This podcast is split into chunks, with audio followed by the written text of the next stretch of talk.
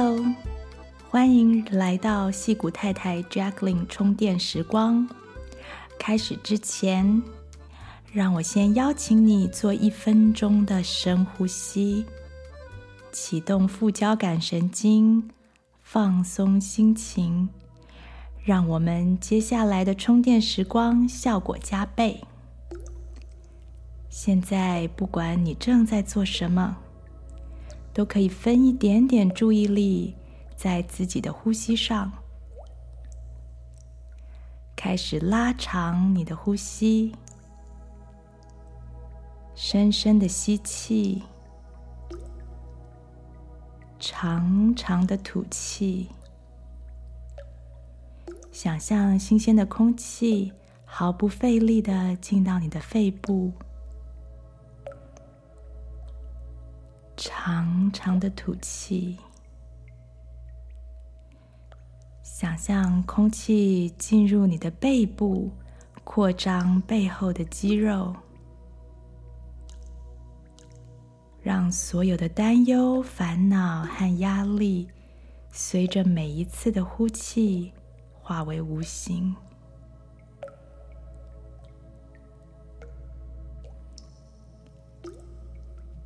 非常好，让我们开始今天的节目吧。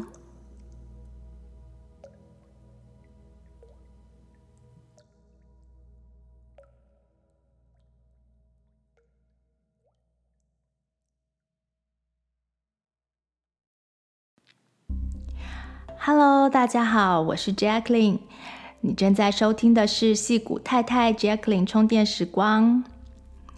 啊、暑假到了，不知道是不是有很多父母啊，就是会带着小朋友一起出去玩。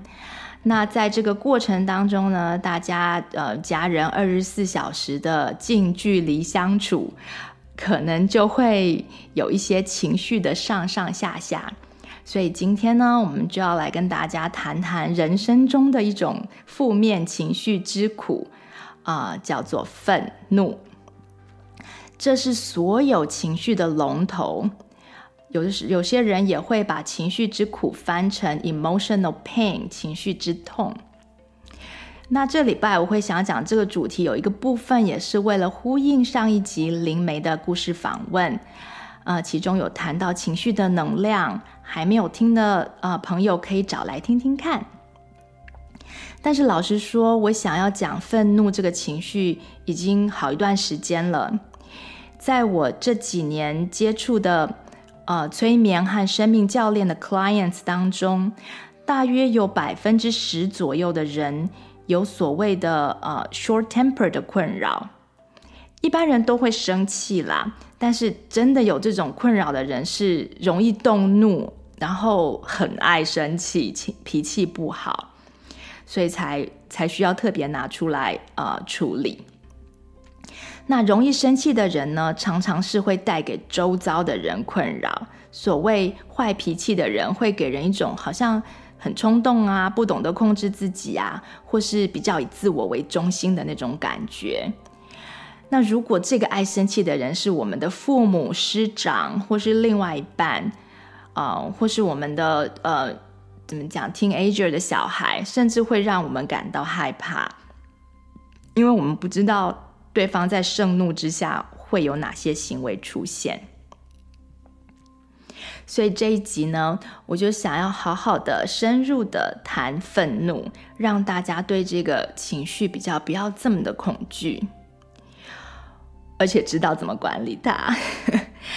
那我自己本身呢，就是所谓的一个呃脾气很不好的人。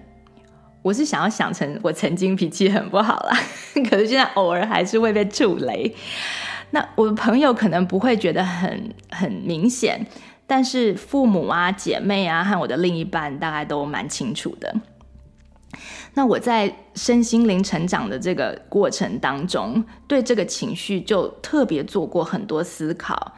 帮助我自己可以不要被这个情绪控制。同时呢，也帮助有很多类似情绪反应习惯的 clients 能够更认识和管理这个情绪，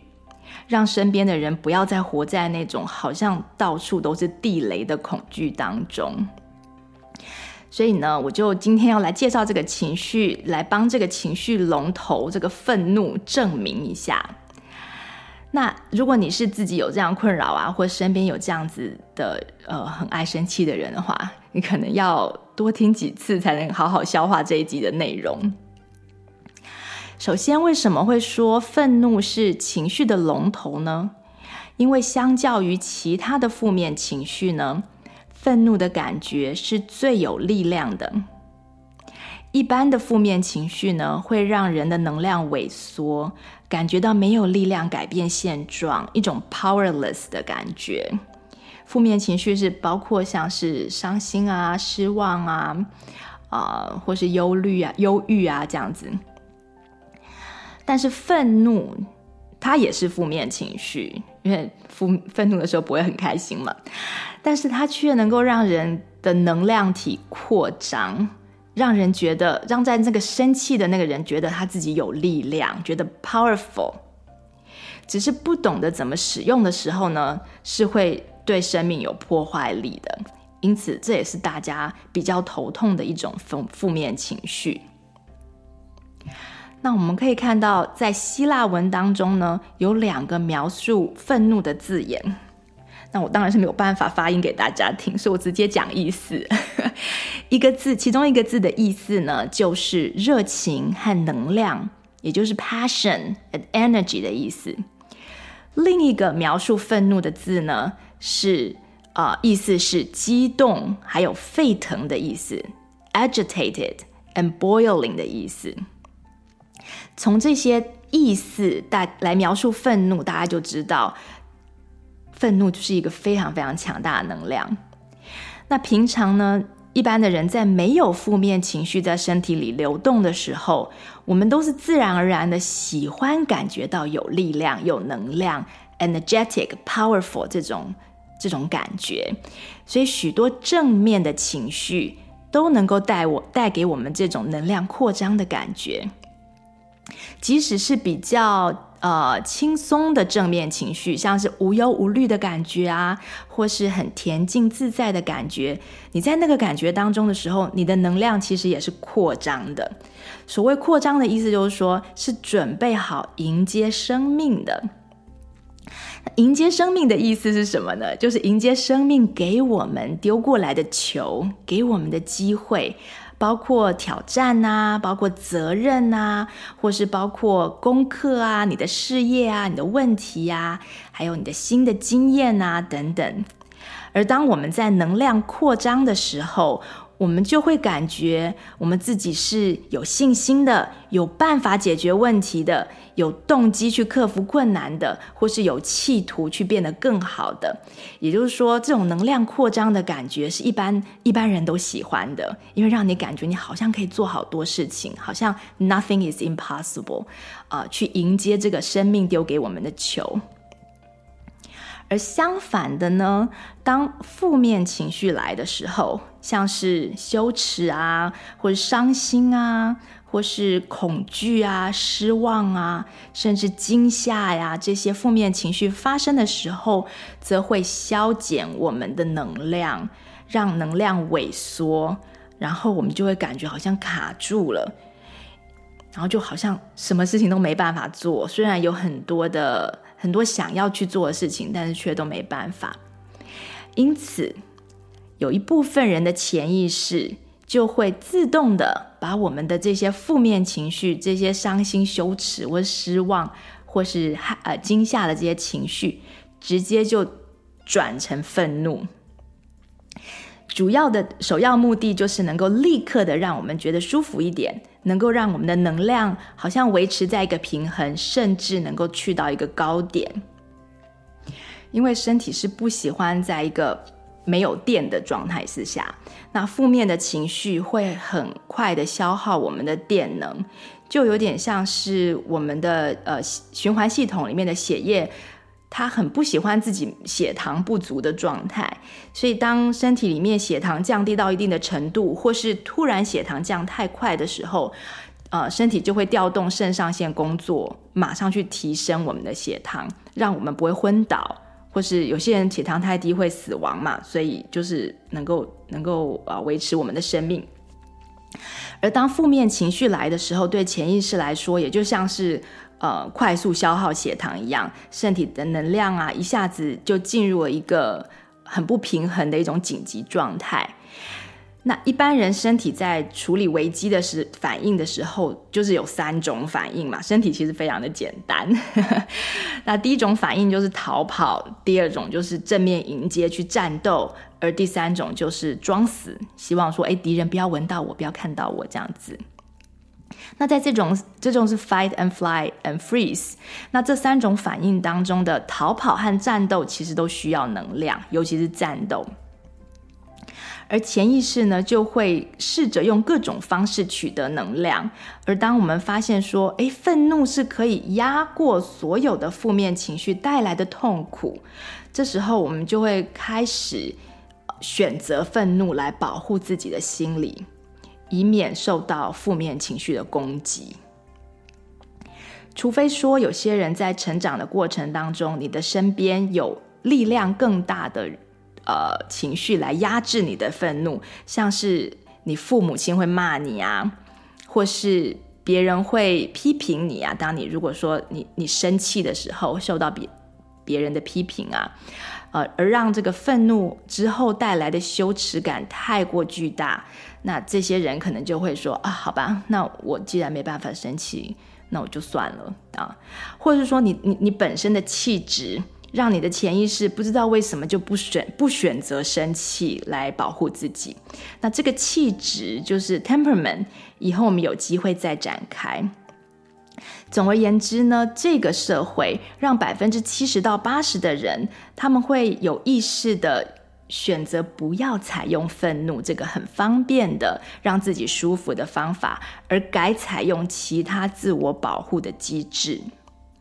不过呢，有百分之十到二十的人，由于他本身的气质以及天时地利人和，可能刚好遇到比较呃比较温柔的父母啊，或者说呃自己身边的人都会忍耐自己的情绪发泄啊，或是像是你是火象星座的啊，帮自己找借口，就你的天生气质是这样子啊，那这百分之十到二十的人就会形成一种。爱生气的情绪习惯回路，由此可见呢，愤怒是一种刺激的负面情绪，是一种 secondary 的 negative emotion。它不是你第一个感觉到的负面情绪，而是后来被制造出来，啊、呃，去去保护你的。那据我的观察，世界上几乎没有什么事情会直接牵动愤怒，所以愤怒很少会变成。Primary emotion 很少是初级情绪，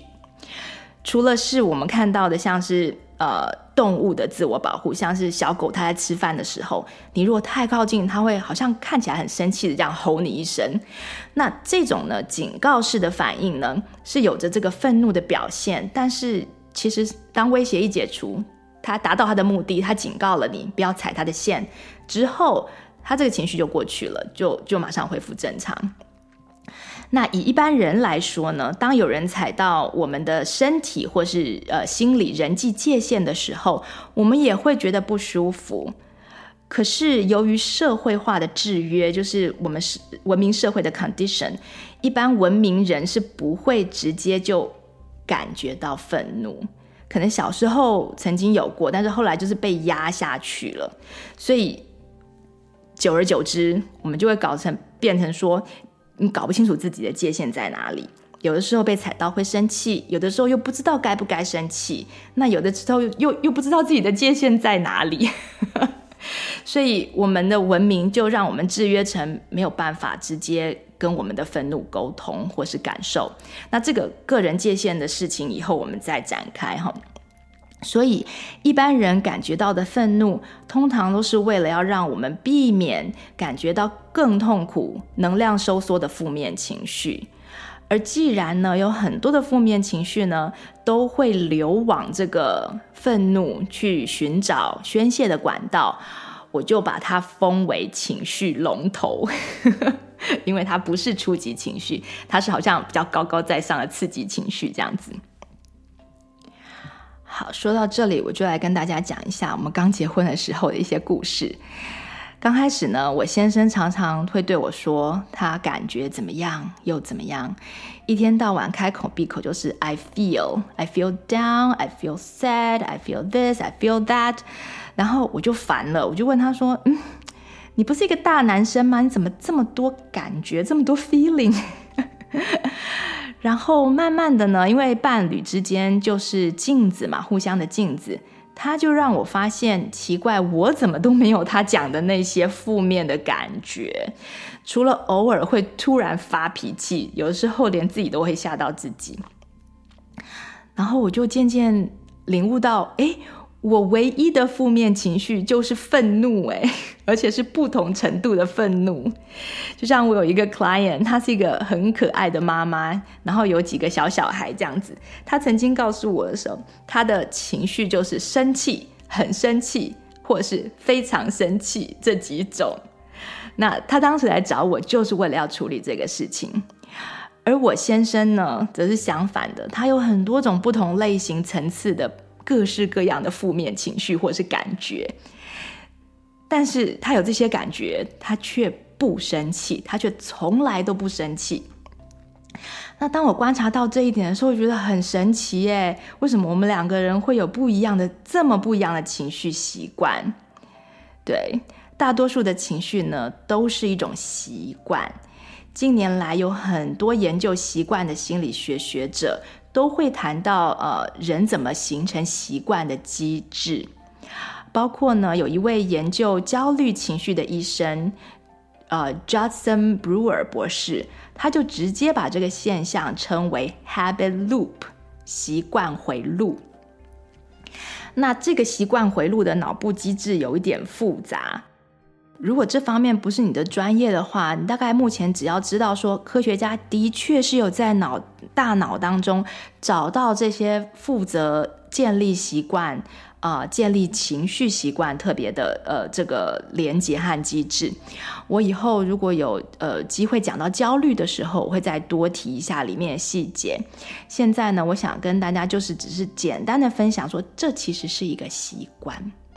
那我们可以怎么样透过对愤怒更全面的认识，我们可以面对和管理这个习惯，甚至改变这个习惯的表达方式。而当我领悟到说我唯一的负面情绪就是愤怒的时候，我就开始好奇：耶，这个是有用的吗？它是不是？呃，是在帮我什么，或者想要跟我沟通什么？难道难道愤怒都不好吗？那我就相信说，身体应该是不会犯错的啊。他制造了这个情绪，一定是有他的目的的。如果我不会用，就说他是个坏的，或者说脾气这是坏脾气，这是不好，那是不是就就误解了，或是冤枉了潜意识为我们的设计呢？那在这个探索的过程当中，我学到了。任何的情绪，尤其是愤怒，它真正在身体里作祟的时间呢，真的是非常的短。如果我们都不要处理，九十秒到二十分钟之内呢，任何程度的愤怒其实都会完完全全的过去。当然，引起愤怒的那些 primary emotion 的基础情绪，可能需要比较久的时间和特殊的方法去消化，但是。愤怒的能量是非常强大的，愤怒这种能量是很难维持很久很久的。愤怒就有点像刚刚希腊文讲的，它是激情，它常常是来得快，去得也快。如果我们幸运的话，那个愤怒过后，很多基础的负面情绪也就同时得到抒发，就好像，诶，本来在伤心的事情，在你或者本来在觉得呃呃焦虑的事情。当你生气了之后，哎，怎么搞的？那些感觉就跟着不见了。这让我想到，就是过去我们曾经在教会里面有一个牧师，Pastor Rick，他写了一本书，中间有一个关有一段关于愤怒的描写。他说他太太前一天晚上惹他生气，结果第二天早上醒来呢。嗯，他一下子忘记自己吃还在生气，就习惯性的又对他太太很和颜悦色，他是一个好老公。但他清醒了不久之后，突然又想起来自己昨天好像在为什么事情生气，可怎么样想不起来，有点忘记了，所以他就逼着自己这样子去努力的想，最后想起来了。然后想起来之后，他又开始生气了。然后他发现自己想起来开始生气之后，就觉得自己好愚蠢哦。这就是标准的越想越生气，是不是很无厘头？那谈到牧师呢，在圣经里面也有描述所谓的神的愤怒，呃，还有神希望我们面对愤怒时的一些处理方法。呃，我会就是举一些基督教里面的例子，是因为我那时候在我在研究基督教的经典，我是把它当成说它是一个做人做事的道理，就有点像我在读这个呃八卦呀，或是读这个易经的时候。并不是把它当成一个宗教，而是说，诶，这是一个做人做事的道理。我想要看看说，嗯，前人给我们的一些方法，因为毕竟人从从几千年来，我们要面对的一些问题、情绪，什么都是都是很类似的嘛，不会因为这么多年我们文明进步了，人就不再有情绪。所以，并不是 要跟大家传教。啊，好，所以那个圣经里面讲的就是，哎，我们愤怒的时候可以怎么样？它的基本原则是说，愤怒是没有关系的，因为这个是我们没有办法控制的一种大脑活动。但是呢，就是不要让愤怒持续，不要让愤怒越来越大，这是可以透过学习而做到的。因此，圣经里面没有说人不可以生气。他只有提说不要气太久，不要带怒到天明，甚至还说一句不要给恶魔机会。就像以弗所所书啊、呃、第四章二十六节到二十七节里面的内容，他说：“Be angry and do not sin。”就是你生气是可以，但是不要犯罪。“Do not let the sun go down on your anger。”不要带怒到第二天，and give no opportunity to the devil。嗯，最后这句就是 不要给恶魔机会。而这个给恶魔机会，在身心灵层次上到底是在讲什么？我们之后很快就会谈到，所以今天大概就大家就有个印象就可以了。总之，生气呢，它是一个第二层的刺激情绪。而且是一个可以被我们的想法所操纵，它的大小的一个情绪。如果我们能够不要反复的去想令人生气的情节，不管再大的能量，身体都只能支持一小段的时间。就像是肾上腺，它支撑血糖上来之后，一段时间之后，这个腺体本身就会疲倦，那你的血糖就会掉下来。所以你还是要去吃东西。那矽谷太太充电站过去的节目当中，曾经有提到过情绪的本质是生理性的，那个部分我不知道，可能新的听众会不知道，我就简单简单的再复说一下。当我们有一个想法或一个习惯性的想法引发愤怒的反应的时候，身体是真的会制造一些令我们感觉到不舒服的化学成分，这是要为了引起我们的注意。这些化学成分会到处跑，有些人跑到肚子里啊，就让我们感觉好像胃紧紧的，不是紧张的时候胃都会紧紧的，或是让我们感觉胸口闷闷的啊，或是跑到头上就会感觉头胀胀的啊，然后生气的时候特别的会耳朵跟脖子会热嘛，会还甚至让你发热，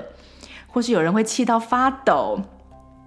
因此，情绪的本质是想法触发电流，而电流触发化学能，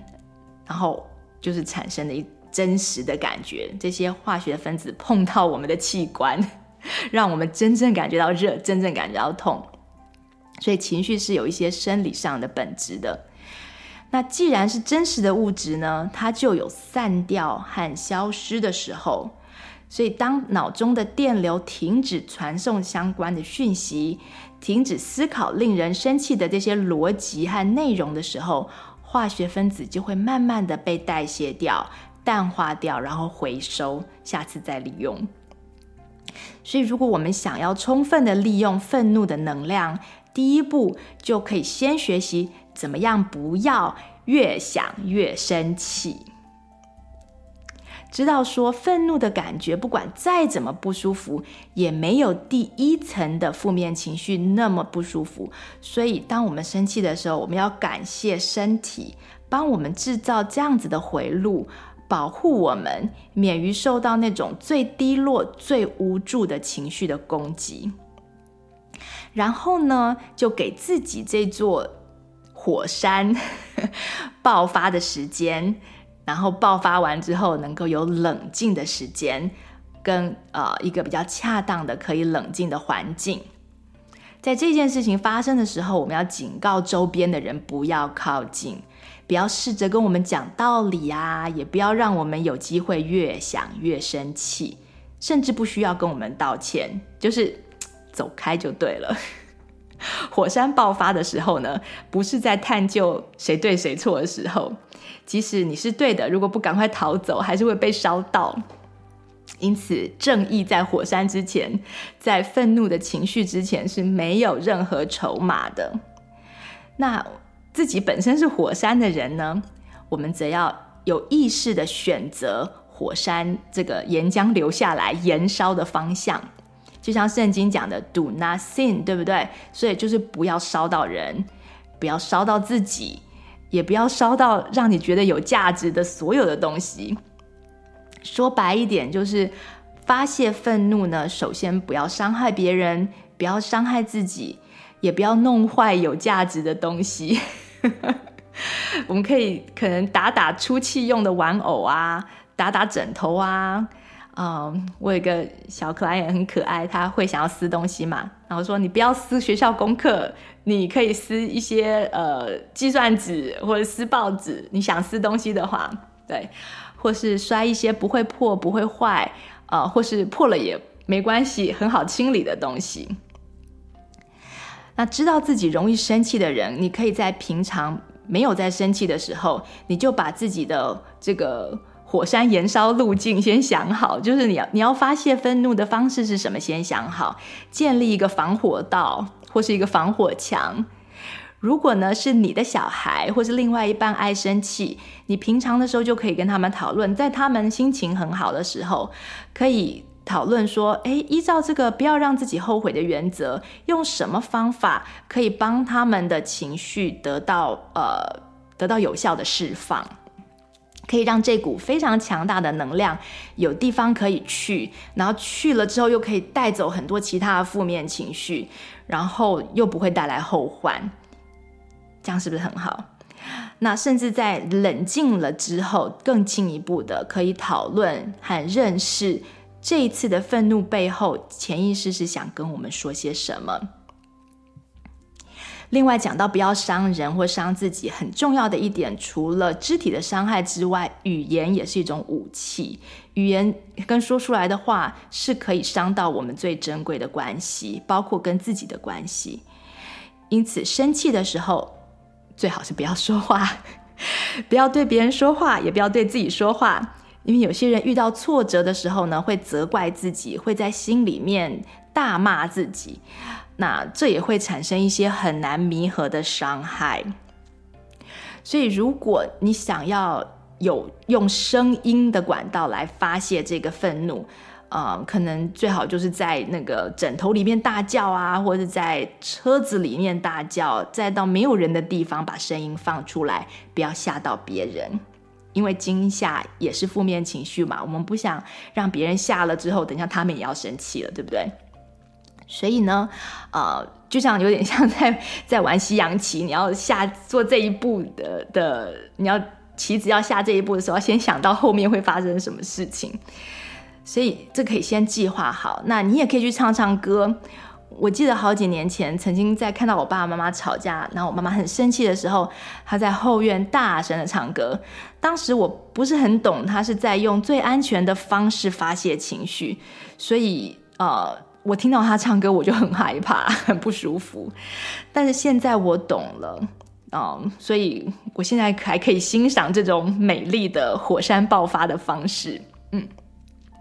那等到那个最大的那一股能量过去了，宣泄了之后，我们再去做一些让火山可以完全冷静下来的活动，像是可以去运动啊，跑跑步、吹吹风，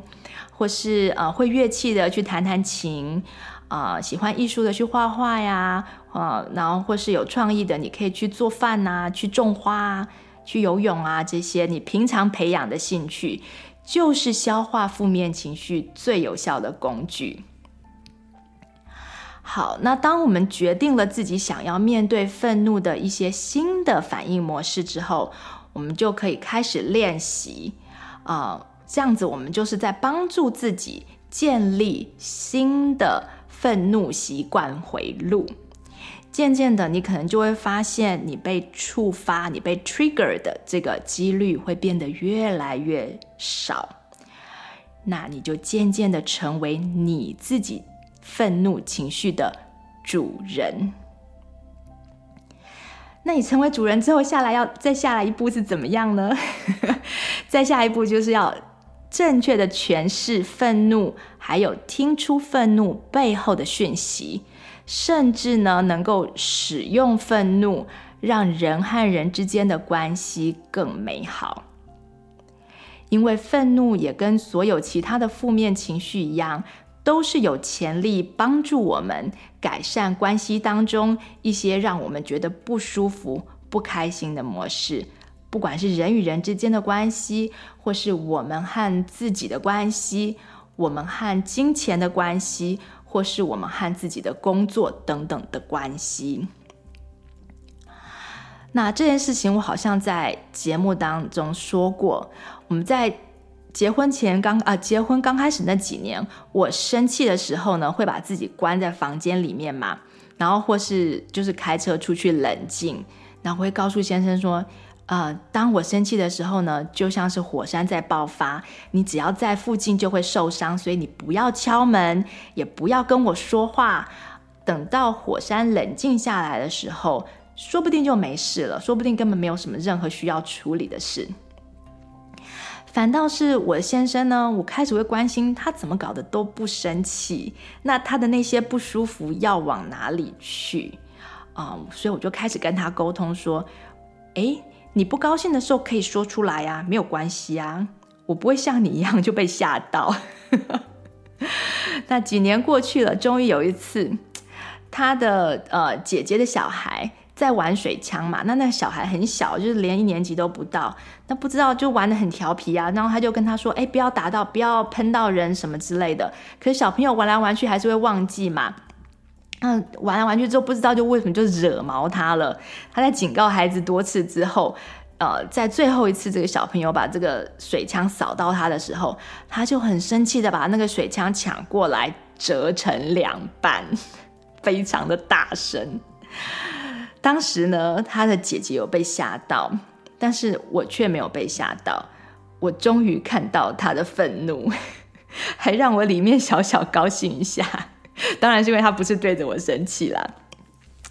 那我那时候就先安慰一下小孩说：“爸爸正在生气，你们不要在他旁边。那先带表妹出去玩，等一下爸爸就会好了。”果然，他没多久就一下就好了。那我我就赞美他说：“哎，你你脾气发出来了，很不错哟。那这感觉怎么样呢？” 当时他当然是没有办法回答嘛，因为他其实也被自己吓到。那事情其实，在他惊魂定了之后就过去了。那他姐姐也没有怪他，因为他姐姐不是那种 confrontational，不是爱生气的人。真不知道他们家爸爸妈妈是怎么养出不会生气的小孩。然后之后，由于他天生的气质，他还是没有大发脾气的习惯。但是我可以感觉到，他学会了怎么样表达不满，也渐渐的不再害怕冲突。偶尔呢，他还能够用一些有点不高兴的口吻来表达他不高兴的事情，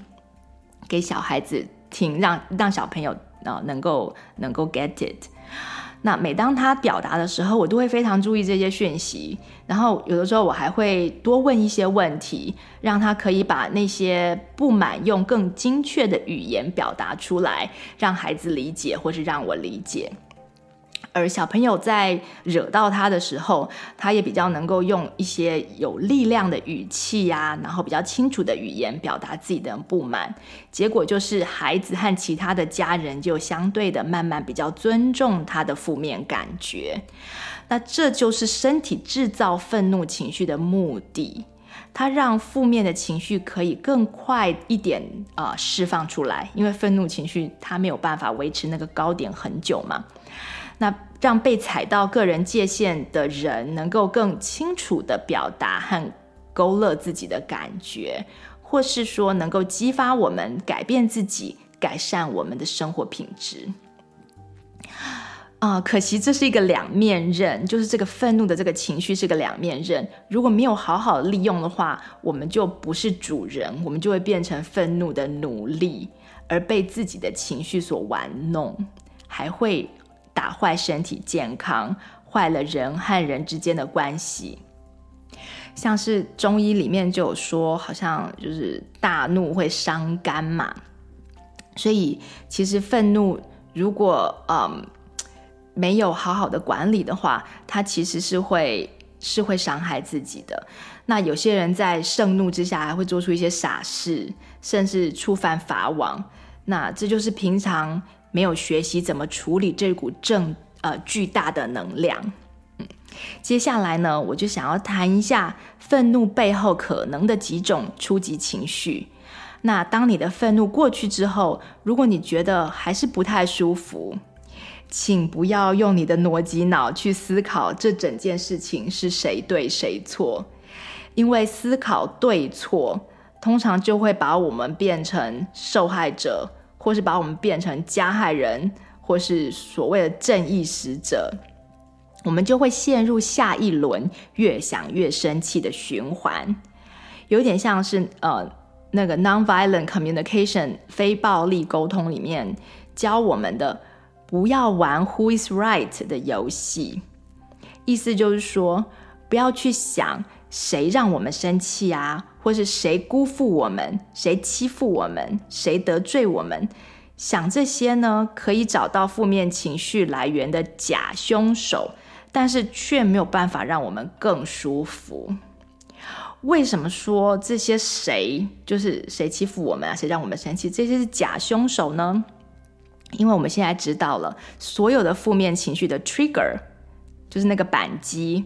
都只是 trigger 而已，它是扳机，而不是子弹的本身。子弹呢，永远都是我们自己的想法。真正让我们不舒服，真正让我们生气的，永远都是我们自己的想法，包括我们对事情的诠释，还有我们的内、我们的念头，我们自己的逻辑。好，那当愤怒的能量流过身体之后，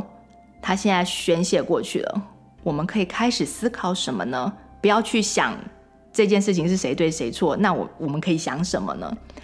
我们可以问问自己说，对于刚刚发生的事情，我的原初情绪是什么？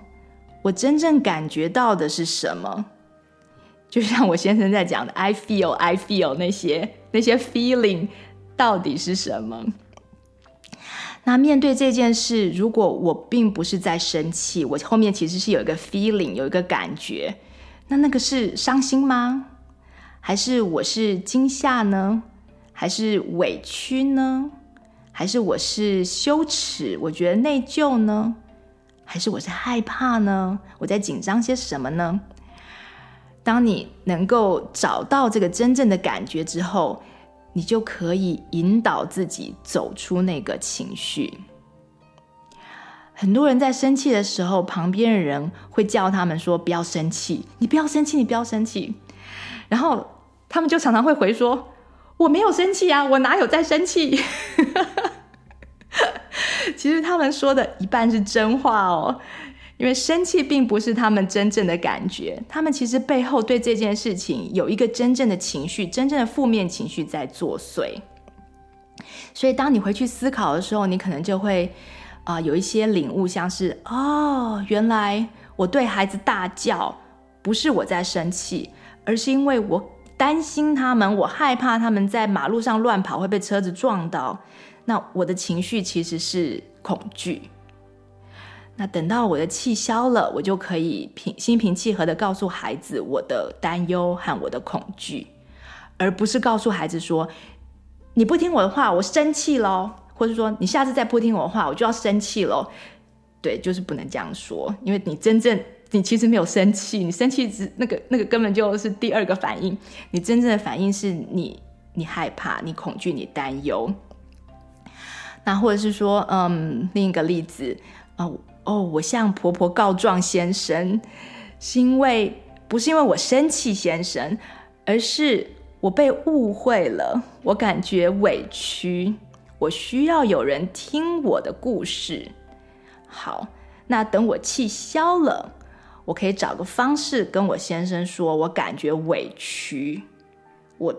真的不是在生气，然后希望先生能。静下来听我说，能够试着从我的观点看到我经历的事情，或是啊、再举一个例子好了，我责怪我的老婆，可能是因为我今天我今天骂老婆，可能是因为我自己知道我自己没有做好，感觉到有点羞耻啊、不是真的是别人的错，那我就等等，等到我气消的时候啊、我再来面对我这个羞耻感。如果真的不好意思低头道歉呢？我看我可不可以想个办法，用一个难为情的笑容，希望老婆能够收到我的心意，就这次就原谅我这样子。那很多时候呢，在我的 clients 学习管理自己的脾气时候，呃，我都是这样子，会先引导他们找到适合自己宣泄的方式，然后练习，然后宣泄掉。目前的情绪跟以前累积下来的东西之后，再引导他们可以怎么思考、转念、认识自己。那我给大家一个我最近的例子，因为我很容易动怒嘛，所以其实例子很容易找。这个事情也很小，大家就不要见笑。我们上周末呢有一个长假，呃，就三天的长假，我们家就去 Camel by the Sea 那边玩。然后也带了我们家的小狗荔枝一起去。那里的 downtown 呢，有很多特色小餐厅，他们都对狗非常的友善，有些甚至还有狗菜单，有那个给狗吃的 filet mignon，四十八 块钱 一小块。那我们我们找到了一家很可爱的店。那先生跟服务生说我们有带狗，那服务生就说没有问题，给了我们一个，因为他们外面的位置都坐满，室外都坐满了，所以就给我们一个靠落地窗的位置，所以就是说狗可以好像坐在室外，然后我们坐在室内，但就但是就是在旁边，因为是落地窗是开着的，然后旁边还有一桌，呃，那一桌离我们的距离就是不到，可能不到三十公分吧，半米不到。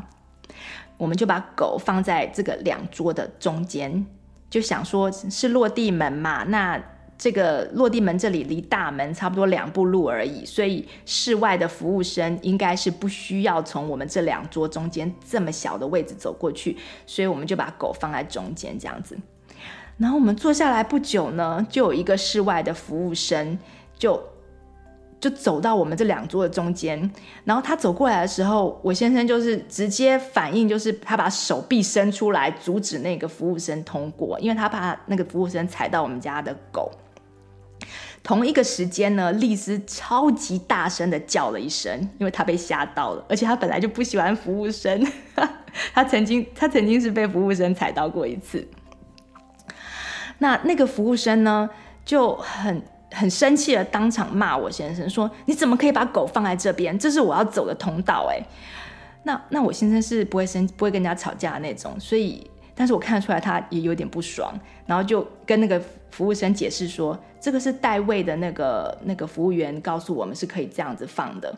那那个生气的服务生听到我我先生的解释，不但没有没有比较好，还更生气，更大声的骂说。你们旁边不是有墙？那个靠墙那边不是有空间吗？为什么要放在口那个走道上？我们这个我们这个要要服务的这个位置就是就是通道就是这里，你这样子会挡住我。虽然那句话并不是真的，因为他离大门非常近，他可以直接从大门走。但是呢，这个时候呢，我就觉得自己有一点有点生气了。然后我脑子里面就开始出现一些一些念头，像是这服务生真的超白目的，那这家管这家餐厅的管理沟通那超差劲的，我们应该就站起来走人，就有这个想法。但是我那时候知道小孩子都饿了嘛，所以脑子又出现了一个好，那我们就赶快吃完，赶快走，不要点什么贵的东西，这种想法。然后呢，我发现我自己在生气，我就知道说我的气是因为这些想法搅在里面而而变得越来越生气嘛，所以我就跟自己说，我把这些想法先往后面推，然后我就能够 focus 在现在到底发生什么事。然后我就一边对我先生说：“哎呀，那我们就把狗放到另外那边去吧，放到墙那边，那个是室内，反而就更安全，而且本来就是我们首选的位置。现在打蛇随棍上，我们就顺势而为嘛。这个服务生他叫我们这样做，我们就这样做。我们本来就比较想放在那里啊。然后由于我自己阻止我自己去想说这件事情谁对谁错，所以我就有办法去思考那个服务生，就是这个在生气的服务生，他为什么生气。”他的初级情绪是什么？还好他不是我们的服务生，所以我就可以有时间思考。如果他一直来，我一直看到他，我可能还是会一直很不爽。然后我想了一阵子之后，我就领悟到说，哦，他的初级的情绪应该是被我先生突如其来的动作，然后再加上这只这个小狗大声的叫，去吓到了，所以惊吓应该是他的初级情绪感受。而吓到了，被吓到之后，很多人的第一个反应，如果他是习惯生气的，他就会想要找人责怪嘛。那他他就觉得我们不对啊，那所以我们跟他解释，就会让他更生气。而且呢，是被一只这么可爱的、这么小的狗吓到，可能也是一件挺丢脸的事情。所以中间可能还有一些羞愧在中间的感觉，所以不想要感受到惊吓，也不想要感受到羞愧，那他怎么办？他就他的习惯回路应该就是找人吵架，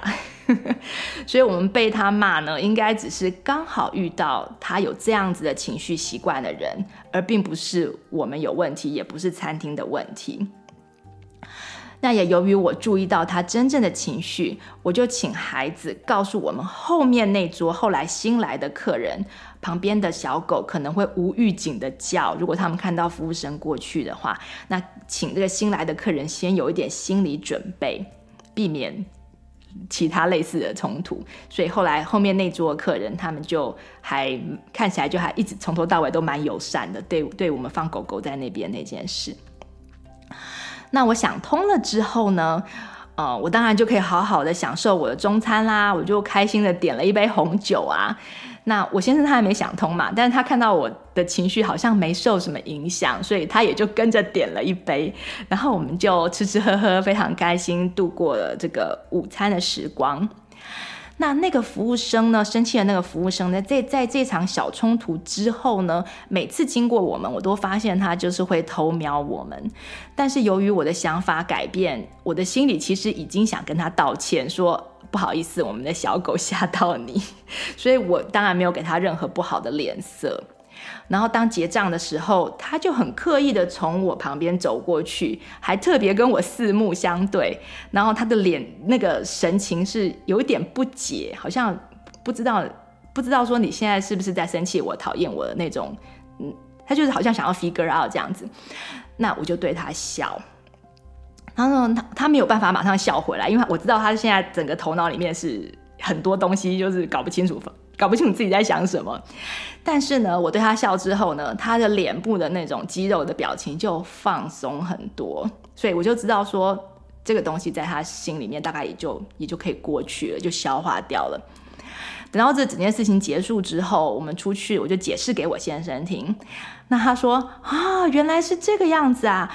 你怎么没有早点跟我讲，害我在里面气了这么久，而且看一直看到那个服务生都觉得很尴尬。然后我们就继续讨论这个惊吓的这个情绪。那我先生就跟我分享说，诶，他的确有观察到，有些人被吓到的时候，的确是容易转成很快的转成愤怒啊、有些人就是有的时候会骂人这样子，然后跟我交换了一些例子，就是一场很有趣的呃练习和观察。那我就在这边跟听众朋友分享。所以，当我们察觉到别人愤怒，或是察觉到自己有点开始生气，其实都是练习观察，呃，跟管理情绪的非常好的机会。好，那愤怒呢，我就大概讲到这里。人的愤怒，最后我想再跟大家讲一个圣经上面提到的一个所谓的神的愤怒。因为有很多人会觉得，嗯，我我们是因为自己的利益或方便去生气，那样是不好的。可是如果我是有这个非自私的理由，一个正义的理由去发怒呢，那我就是 righteous，我就是好的，就应该被鼓励。就是说我是正义之怒，甚至说是神也会生气嘛，对不对？所以圣经里面的神也会生气，那我当然也可以因为这正义的事情生气。问题是呢，大多数的人所谓的正义之怒，却不是真正的正义之怒，而是自以为是的正义之怒。我们因为看到或是听到世界上发生的一些不公不义的事情，产生愤怒，让我们自己觉得好像相对而言，我们是正确的那一方，我们是正义的一方，因为这种啊。我多有正义感啊！这种美好的感觉而去发怒，其实也是自私的，而不是真正的正义之怒。正义之正义呢，是可以换成这边的“正义”这两个字，是可以换成，譬如说啊，我是多么有爱心啊，所以我才去生气；我是多么关心弱势啊，或是我是多么在乎环境啊，等等。但事实上呢，这些都是自私的怒火，并不是真正的神的愤怒哦。那什么是神的愤怒呢？什么是真正的正义怒火呢？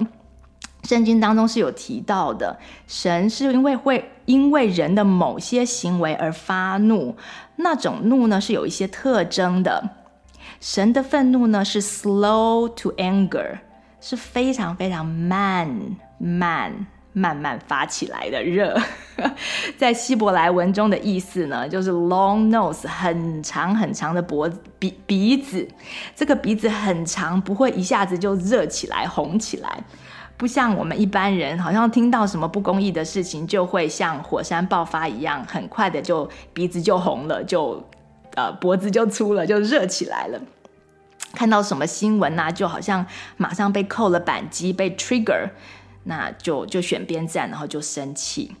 那神不是这样子的，圣经中的神呢是忍无可忍，看起来啦，看起来像他是不是真的有在忍，我不知道。但是看起来像是忍无可忍，才慢慢慢慢的展现他的愤怒。而他展现的方式，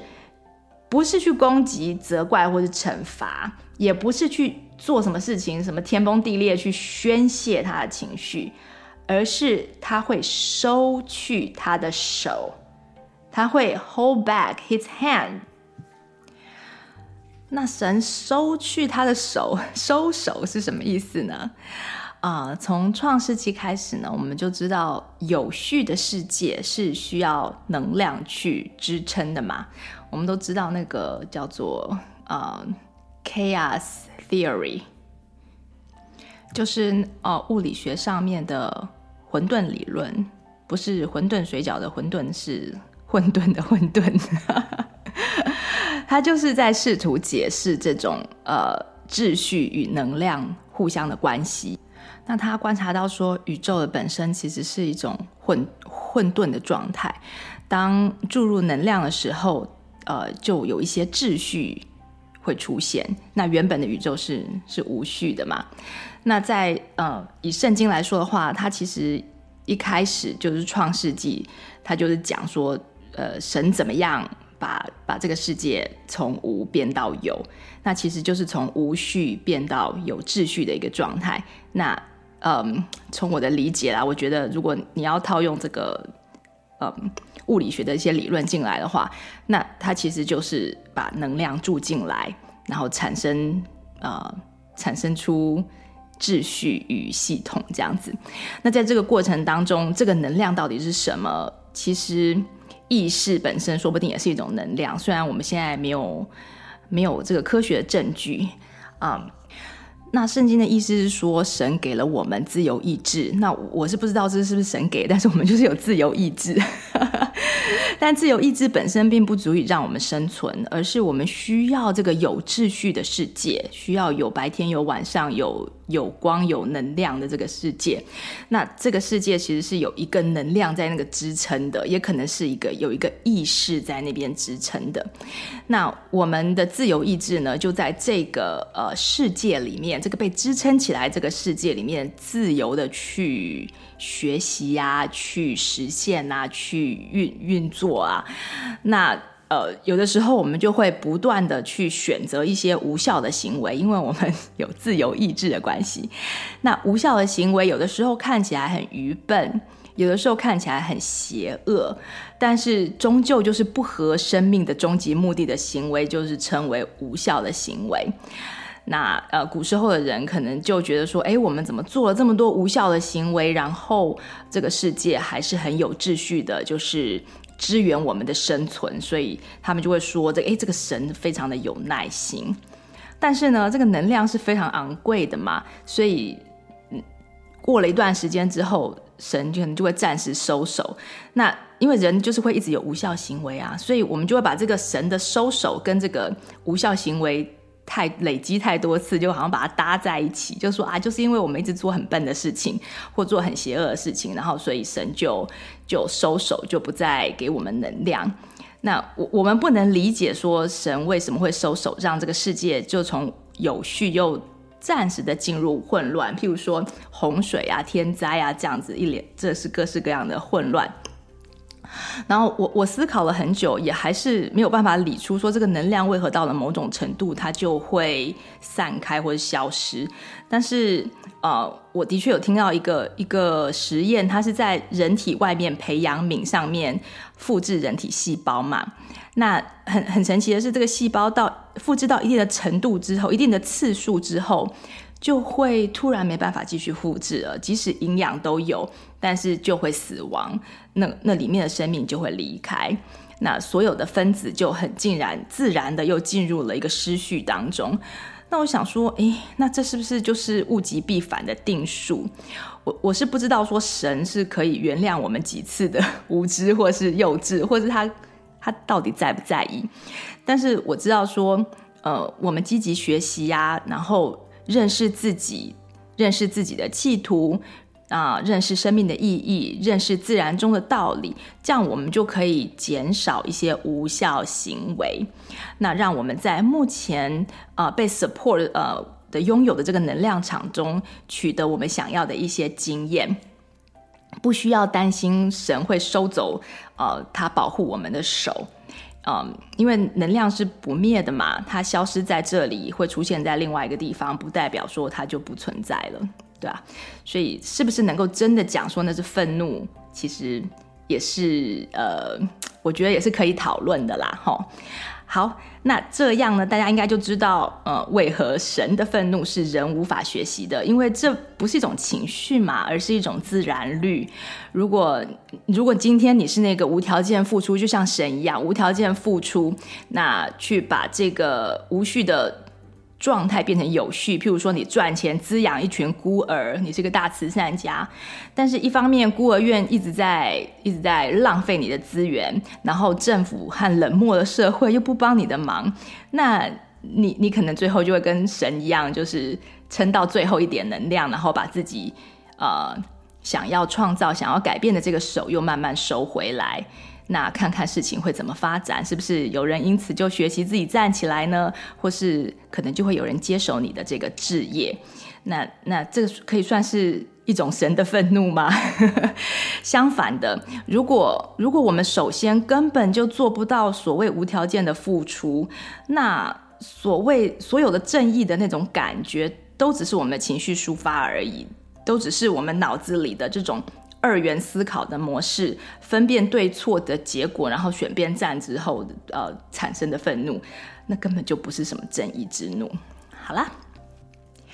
那今天的节目差不多就先进行到这里。嗯，你可能会来听这一集，是因为自己爱生气，或是遇到爱生气的亲人。希望今天的分析呢，能够帮助你对自己的情绪有更深入的了解和认识，并且带走一些有用的工具，让你的愤怒成为你的好朋友，引导你的嗯思考和行为，嗯，达到最好的。人生功效。那以后有机会呢，我会用更多实际的例子，带大家广泛的应用在自己的生活当中。希望你喜欢今天的节目，那我们就下次再见喽，拜拜。